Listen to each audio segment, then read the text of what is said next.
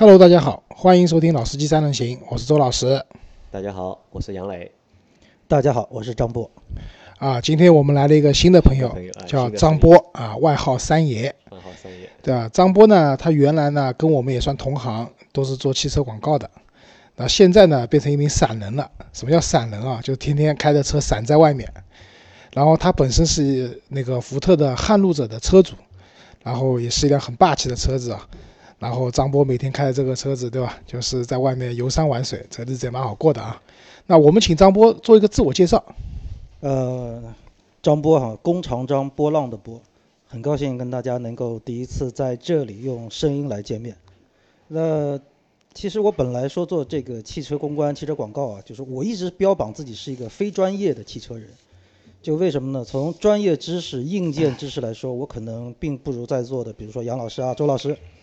那我的可能比较偏向于说，从一个车主的角度，从一个用车人的角度来看这台车到底好还是不好，或者是还是不适合。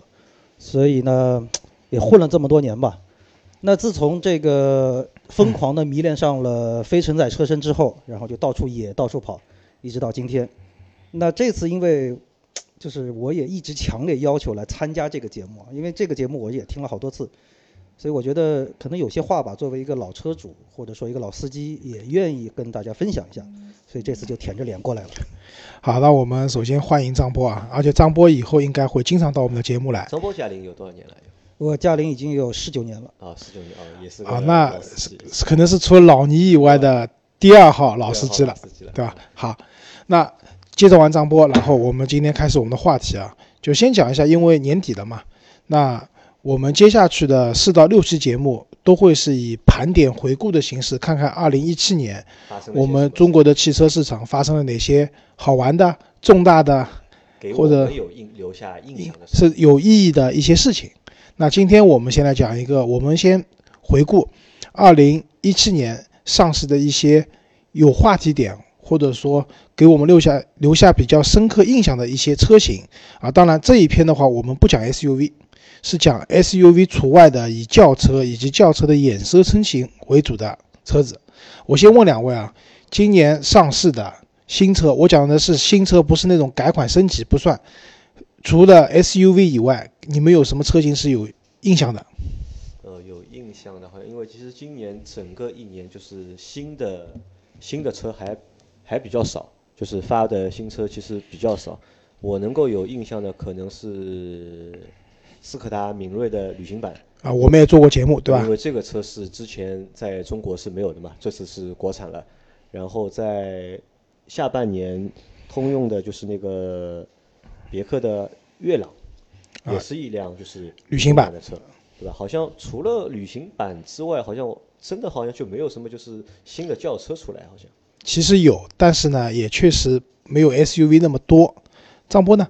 呃，要谈新车印象最深，那我自己的撼路者当然是必须排第一位。啊，但是今天因为不谈 SUV 嘛，轿车里边儿，因为我本人对轿车的关注度可能并不是太高，但是呢，就是凯迪拉克的 CT6 可能是让我印象比较深的一款 一款新车吧。啊，对，CT 六也是今年发布的，其实价格四十多万，啊，对，所以你关注的车型都比较高端啊。好，那刚才杨磊正好讲到了，就是两辆旅行车，也是周老师比较喜欢的一个车型类别啊，旅行版。嗯、先来讲那个斯柯达的明锐的旅行版，对吧？那在讲这辆车以前呢，我想问一下两位啊，在你们印象中，中国市场上你们见的比较多的旅行版车型有哪些？呃，曾经的那个派里奥周末风汪涛的车子啊，这这这这是一款，然后再早就是最早就是桑塔纳的那批旅行版，这是蛮老的一批了。啊，杨磊呢？那其实我和张波差不多吧，因为我反而觉得就是在十年之前，旅行版可能还比较还稍微多一点对吧？现在的话，就是特别是如果今年不算的话，如果我们从二零一六年、二零一五年看的话，其实旅行版还真的不太多，除了一些就是那些高端品牌，就豪华品牌会有一些旅行版的车看得到，但其他的基本上路上跑的还是比较少的，还是。啊，其实你们还是不太关注这个车型类别啊。我讲几辆车，你们肯定都有印象的，凯越旅行版，啊，凯越的旅行对吧？非常多，对吧？呃也是，但这个多也是要有点年头了，啊对近两年也看不太到了，已经。赛欧当年有一款车型叫 SRV 对，它也是旅行版，对吧？然后马六的旅行版，老的马六的旅行版 Wagon，啊，就当时这个车我很喜欢，就是有点贵，那个时候要卖二十四万多，有点贵。然后就像刚才杨磊讲的，还有一些比较高端品牌，比如宝马三系、宝马五系、奥迪 A 六，包括奥迪 A 四，都有各自的旅行版，奔驰也有，对吧？那但是大家发现发现一个特点啊，除了一个比较早期的那些旅行版车型，那现在能看到的一些高端品牌的一些旅行版的车型，它的入门的价格都非常贵，对，对吧？几动辄三四十万一辆车，对，没错，好像便宜的旅行版几乎看不到。对，你要在二十万以下去找一个旅行版的车，好像还真的蛮难找。对包括斯柯达的明锐，它上一代车型其实有进口版的旅行，就是进口的旅行版在国内售卖的，但是那个车配置非常低，但是价格不便宜的。对，所以基本上你在路上也很难能看到这个车。但这次上市的，呃，明锐的旅行版就不一样了，呃，这个车子它起步的价格十二万多。十二万多，嗯那我们讲，如果说你买一个很贵的旅行版，那可能是更多决定的是你的情怀，对吧？可能你从小就喜欢这个车，对吧？或者说，但是杨磊一直说什么没有情怀这件事情的，我觉得就旅行车这个情怀是个伪情怀，是一个。对，因为毕竟中国还不是说像美国是一个车轮上的国家，我们毕竟接触汽车的时间相对还是比较少。因为我们的爸爸妈妈都对，几乎就是自行车的年代，所以我们所谓的情怀可能更多的是在电影上，就是那种电视剧上。这个我同意。其实我们中国人很多讲的这种车子的情怀，是源自于一些汽车杂志，最早的汽车杂志、影视作品，对吧？包括你就像看美国电影，你看到了很多的是什么？凯迪拉克，凯迪拉克、对啊，雪佛兰，福特，啊，福特，但这些车你有情怀吗？也真的未必有。但是现在这个车入门价格十二万多了，对吧？张波，你说那个旅行版的车子和普通的轿车相比，它的优点在什么地方？呃，其实旅行版更多的就是对于家用性能的一个更高一个层次的满足。啊，那其实我们就是我曾经一直也在说，呃，我们过去大家是把车作为一个奢侈品，一个面子的一个工具一，个社交工具。对一个社交工具，那它在是以这种形式来存在的。那通过这么多年以后呢，就说车真正的变成了我们的一个生活用品。那一旦牵涉呃，就是回归到生活用品这个本质之后，那它对于生活的满足度这块的要求，大家就会变越来越来越高。所以呢实用型的。对，所以说从这一点上来说，你比如说呃，wagon 车型就是旅行车型的这个更大的行李箱开口，更大的行李箱空间，那相对跟轿车来说没有几乎没有区别的这个驾乘的感受，所以一定会比纯轿车会更满足现在的一些家庭的需求。其实，如果你接受旅行版的造型的话，就像以前可能大家都不太接受两厢车，但是逐步逐步两厢车大家接受了。那么旅行版，我相信也会越来越多人去接受它这样一个造型风格的话，按照张波讲的话，旅行车其实它和轿车的驾控感受几乎是一致的，几乎没有但是它有更大的空间，更方便的放行李箱的那种开口，对对吧？所以我觉得，当你十几万这个车子有的卖了，那这个时候买这个车就不是情怀了，那更多的是出于一种使用，实用的考虑。对吧？就像现在很多二胎的家庭，对吧？你出个门要带推车，对，带好多东西，对吧对？然后可能还有安全座椅，那这些东西，旅行车的后备箱的空间，对它的优势就来了。而且现在自驾的越来越多嘛，你像三四个朋友出去之后，呃，行李箱可能有的时候还会放点烧烤的用品，包括一些车载冰箱。那整个行李，这就是旅行车的这个行李箱，就提供了太多的这种可能性来给大家使用。就像它的名字一样，可以出去旅行。确实。我还是不太同意，就是旅行这个概念啊。就我觉得旅，就是我跟的车型可以对对家庭来说，可能是一个就是更实用，可以装更多的东西嘛。但是真的如果是旅行，硬要和和它把旅行去扯上关系，我觉得这还是不妥。因为我在之前节目当中也提过这个概念。其实张波对吧，是一个散人对吧，喜欢开着车到处旅行对吧？但是你开的车或者你朋友开的车，大多数都是 SUV。那真的如果开旅行车出去，一直在全国游山玩水，用户其实我觉得还是比较少。我觉得旅行车是这样的，不是让你开出去野的，不是去做散人的，更多的是说带着家庭、带着朋友去周边城市的周边去做一些，就开车带家人啊去一些周边的地方去旅游。好，那刚才讲了一个明锐的旅行车以后，今年的下半年又上了一款也是十几万、十一二万起步的车型的一个旅行版。刚才杨磊也提到了，就别克的悦朗。对，这也算这也是一个全新的一个车型。啊，对的。那别克的悦朗，它的造型其实看上去还蛮饱满的，然后车身的线条啊，各方面啊，也是往实用啊这些方面去的。呃，这个车子它和那个斯柯达明锐的旅行版的起步价位差不多，但最大的区别是什么？就是明锐虽然它提供 1.2T 的那个发动机，但是呢，它四缸的，四缸啊，对，但是 悦朗是悦朗是一 1.3T 三缸的发动机传，说中的三缸机，传说中的三缸机，对吧？呃，呃，但是呢，我觉得这不是重点，重点是说这样一款车，它是别克在凯越旅行版，包括前面讲的最早的赛欧的 SRV 之后，又推出的一款旅行的车型。这个对于它整个一个产品的序列的丰富，包括满足市场的一些新兴的用车的需求来讲是有帮助的。啊，讲完两款这个相对低价位的车型以后呢，就今年广州车展还上了一款捷豹的 XF 的 Sport Break，它也是一辆旅行车。那它价位贵了，这个车子的话要四十九万八到七十二万八之间的价格。啊，当然考虑到 七折报嘛。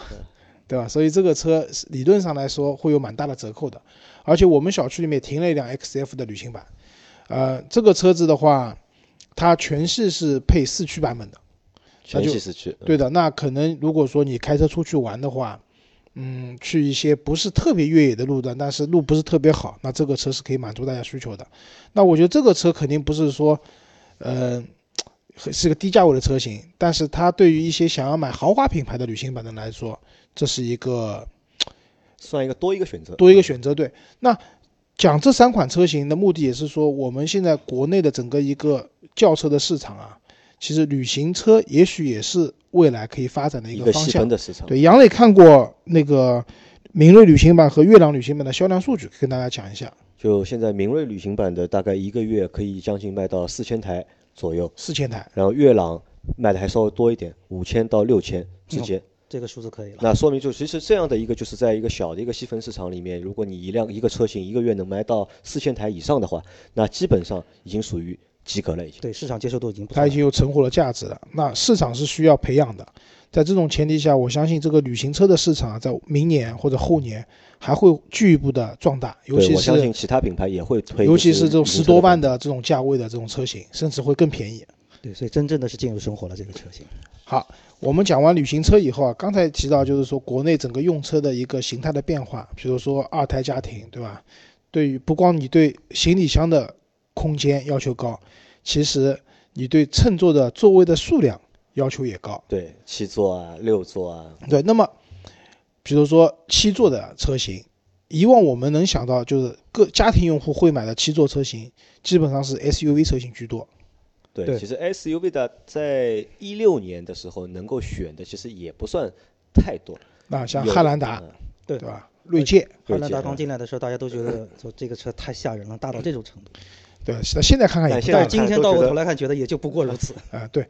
那但是像这些 SUV 的七座车型啊，我们除了讲去那个变态大的途昂不算，其实这些车第三排的空间其实都不是特别好的。真正坐的舒服的其实也没有。我只能讲，这些车型总体来讲，第三排是提供了一个乘坐功能，但没有办法提供一个很舒适的乘坐环境。对，应急使用。对，那么在这种情况下，有一种车型它是可以基本保证第三排的乘坐舒适度的，那就是 MPV 车型。MPV，啊，对，对，传统中 MPV，你们第一反应是什么车子？G 幺八呀，G 幺八必须的，对吧？可能国内就只有两种 MPV，对，一种叫 G 幺八。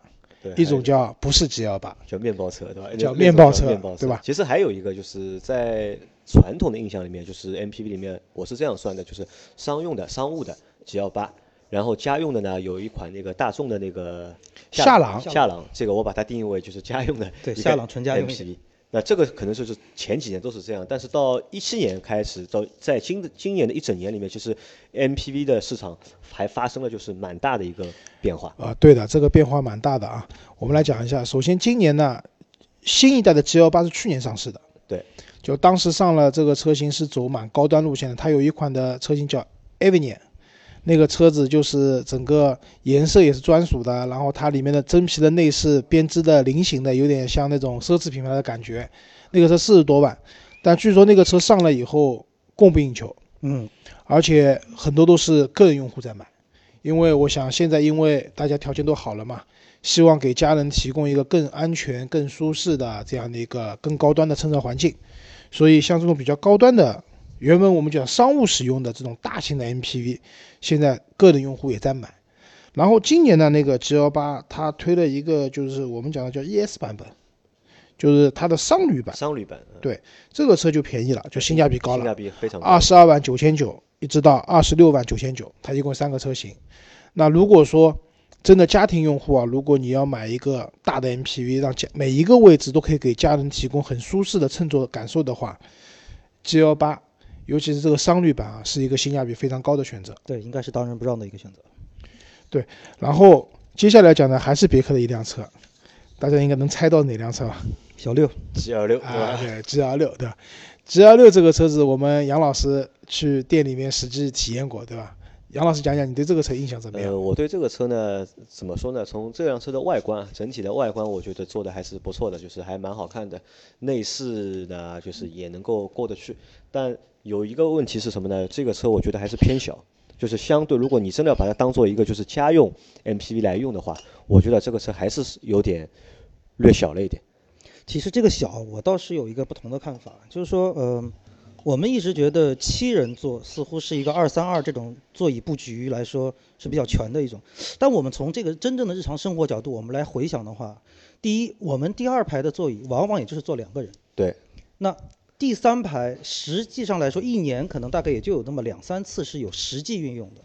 那从这个角度，再加上还有一个很要命的一点，你像我的撼路者是七座，七座车不享受那个六年免检，必须是正常的两年年检一次。那从这个角度来说，它又躲它这个六座又躲掉了这个两年年检一次，从使用的便利性上来更又更方便一些。那结合这么多点来说，它的车身相对要小一些。那在我们现在这个城市里边，不管是开车还是停车，那车身小又有相对有小的一个优势。所以我倒觉得从这个纯家用的角度来说，G R 六可能的这个适配性倒反而可能会更高一些。反而会更高，对吧？现在一个月能卖多少辆？猜猜看，G L 六。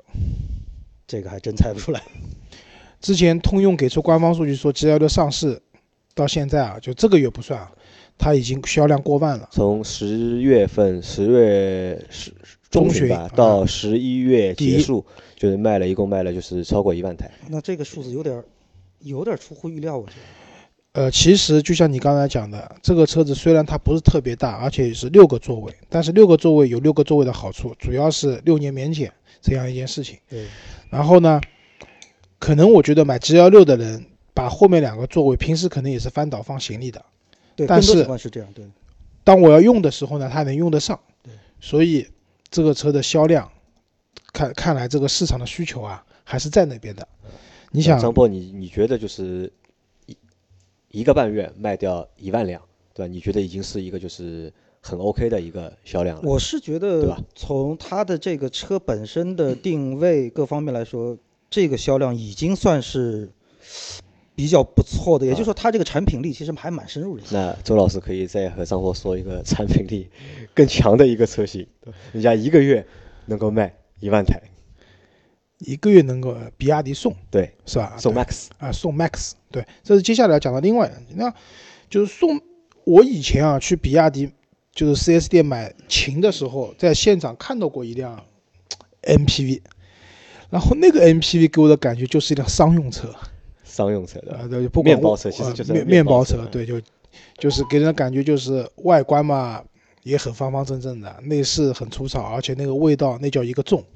呃当时我是想这种车我是绝对不会买的不。会考虑。对吧？但是今年比亚迪出了一款叫宋 Max 的车型，它是一辆七座的 MPV。这个车的整体的造型还蛮圆润的，啊，对对，而且前脸非常霸气对，它叫 Dragon Face，，Dragon Face，Dragon Face 很有中国风的这样的一种叫法啊。啊，这个车子的话，现在月销量能上万台了，上万基本上。而且更就是让大家就是让我印象深刻是哪一点啊？就是比亚迪的车啊，就是爆款不多，就是它能够卖的上万台的车型不是很多。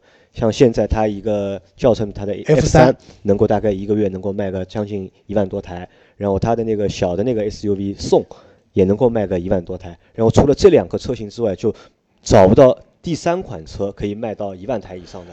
但这次宋 MAX 上市之后，它到第二个月它就卖到了就是一个月一万台啊，我觉得比亚迪啊是在新能源这条路上走偏掉了啊，对的，我也是这么觉得，对吧？这自己该造的好好造的车子没有了，但是宋 MAX 这辆车，我觉得还是一辆不错的车啊，一点五 T 的发动机，二加三加二的座椅布局，然后最关键是它的起步价格在七点九九万，便宜对吧？这个价格确实是刚才提到的别克的 G L 六的基本上一半的价格，而且人家是四缸发动机，嗯，好吧？啊，当然我这里不是说人家三缸就一定不好啊。那其实你们可以看啊，MPV 市场的话，现在的销量就是总体来说还是蛮两极分化的。对的，嗯，就刚才我们提到这些车不算，那卖的比较好的一个是五菱宏光，对吧？大家都知道的，贴了五菱宏光的 logo，呃动力加成但那个但那个完全不能算是 MPV，我觉得它也能只能算一个拉货的车子，啊对吧？工具车子好排名第二位的基本上是就是杨磊买的这辆那个宝骏七宝骏七三零，对吧？两到三万的之间的这样的一个销量，再往下就是别克 G L 八一万多台，那这以后面就都很少了。你像途安一个月两千台，两千台，爱迪生加奥德赛加在一起一个月七千到嗯八千台之间，但是之后新上市的这两款相对的小一些的 MPV，但是可以给大家一定的空间、不错的乘坐舒适度的这样的车型，一下子就穿上来了。那说明这个市场啊，空间绝对是在的，对吧？如果现在有厂商愿意造一辆好的车投放到这个市场里面去，也看到了好的销量成绩，那未来我相信会有更多的产品在这个市场里面去进行争夺。没错，好，再往下的话，我们来讲一个就是 B 级车。B 级车啊，其实现在 B 级车的日子蛮难过的啊，就是我们讲的合资品牌的一些 B 级车啊。为什么呢？一个是进口车也在打压，对，就是一些 BBA 的车型也不一定进口了，可能也是国产的 BBA 的车型，他们价格下探，对吧？就大家想一下，今年有没有就是全新的 B 级车上市？是有的有的，对吧？啊，是有的。那等会儿跟你们讲。那我们先讲这个问题，一个是高端的车型的价格下探去打压他们，另外一个呢，一样花到二十多万左右了，或者二十万去买 SUV 去了。对，变得不愿意买一辆轿车了。那所以 B 级车呢，这个空间是蛮小的。我们之前做那个销量节目的时候，你会发现排名前二十位里面好像只有两辆 B 级车吧，前十位里面迈腾和迈锐宝 XL 好像，迈锐宝 XL 也属于就是可能爆发了才进去的，本来是轮不到的。呃，本来前十位里面一辆 B 级车都没有的，对一辆都没有，对吧？所以 B 级车市场现在蛮尴尬的。但今年呢上了两部，在这个市场里面，我觉得应该是有一定竞争力的车型，一个是新凯美瑞。啊，新凯美瑞啊新凯美瑞这次的特点和以前是完全不一样了。啊，对的。呃如果你要把新凯美瑞作为一台新车的话，那我也承认啊，我也同意，因为其实它换代了嘛？对这个换代，我觉得它这个换代和新生啊，就是差不多了已经。对吧几乎来说是哎，从外观对吧到内饰，到就是它现在提倡的那些就是理嗯念，就和之前的凯美瑞就是完全是两个样子啊。这次的凯美瑞，首先啊，它的外观设计的非常运动，而且也是凯美瑞有史以来在自己的车型序列里面推出的运动版车型，以前都是没有的。对的，但实际上，这还是一辆舒适型的车轿车。啊，伪运动对吧？对，因啊为毕竟来说，凯美瑞的定位应该是以偏舒舒适带一些简单商务的这么一个需求。啊，对的，而且我觉得凯美瑞这个车这次它有两两款混动的版本，那售价的话是二十三万九千八起售。其实丰田的混动技术大家知道是不错的啊，那我觉得这个买就这个混动车，虽然你可能不能减免购置税，你也拿不到新能源牌照，但是它这个车子百公里油耗五升左右啊，五到六升之间的这个低油耗啊，是真真正正能带来实惠的。这是一款，然后另外一款就是别克的新君威，新君威嗯，也算是换代的车型了。终于能听到新君威的名字了。新君威对吧？然后新君威原来的新君威，你们印象中是怎么样的？好车，为什么是好车？因为那个时候马路上全是这个车，都是新君。对吧？这是一。二对吧？那个时候就是我看到的，我身边一些有钱的小伙伴或者家里条件比较好的长辈，他们买的都是这个车。而且我觉得新君威就是当年的所谓的新君威，对于别克这个品牌来说，就应该说可以是救命的一个是一个一个提升了它的品牌价值的。而且只为什么是新君威树立了就是别克的这个品牌，对一个新的一个形象，让大家对这个牌子会有不一样的感觉。新君威的原型车是欧宝的 Insignia，对吧？那个车子就是我们新君威进来以后，基本上没有改动过，啊，尤其是在底盘这些就是跟操控相关的地方，用料都是真材实料的。所以在我印象中，新君威其实是一款长得还不错、外观挺时尚、挺运动的一款真正有一定运动能力的 B 级车。但是这次上市的新君威，外观还是很运动、很时尚，但它的整体的调教取向。也完全是一个舒适的家用的取向了啊。其实你我们看，就是整一个就是 B 级车的市场，现在都是这样的一个取向，对吧？外观看上去运动，但实际的就是操控和乘坐都是往舒适的方向去做。对，而且关于运动化这一点啊，就该怎么说？我们来看一下，就是 B 级车实际上它的一个目标受众的人群，它的年龄界定可能不会说是非常年轻，那只能说他们对于运动的外表这种时尚度是一定有追求的。但是随着相对的年龄的增长，以及对于生活工作的一些实际需求的考虑，舒适性也是必须不就必须要考虑进去，不得不考虑的东西。所以我觉得现在的这个 B 级车的这个设计思路啊，就在外观上用更运动、更时尚、更这种炫的颜色来打造这么一个外观，但是内在用更舒适的配置，用更就是说 多然后妥帖然后实用的这些配置。来打造这样一个内在，其实是我觉得更符合现在市场的一个实际的需求。其实这也是很多品牌向市场妥协的结果。你们可以看一下，以运动标称的宝马三系，在国内加长以后，那辆车也不是一辆运动车型了。而且最典型就看那嘛，二零一七年也上了新的五系嘛，对吧？对对吧？五系现在已经号称可以和一级的那种是舒适性，就奔驰一级的舒适性去做一个抗衡。都可以就它的科技。对对吧？它的科技感，然后乘坐的舒适性，都是往这方向去的。这也是我们国内大家对车型的一个真正的需求。在我看来，B 级车车市场没有一款真正的运动车型。对，而且我们实话说，你真正的呃，我们所谓玩车的人，有几个人会去买这个这种品牌、这种车系的来车型来玩？因为这个车说可玩性毕竟也就不过如此。啊，对，好。所以呢，我觉得啊，就 B 级车的市场是蛮难做的，对吧？车子嘛，都要做的看上去很时尚、很运动，实际上呢，是一辆乘坐舒适的车子啊。对，量也跑不动，需要啊。另外一个呢，价格又被挤压了。那讲到挤压的话，我们来讲一款车子，最近刚上市的捷豹的 X1L 啊，X1L，嗯，车身非常长，嗯，对吧？然后那个价格二十八点八八万起步。我们研究过这个最低配的这款车型，如果说能买得到的话，这是一款极具性价比的车型，该有的配置都有了。就继凯迪拉克 ATS-L 之后，对吧？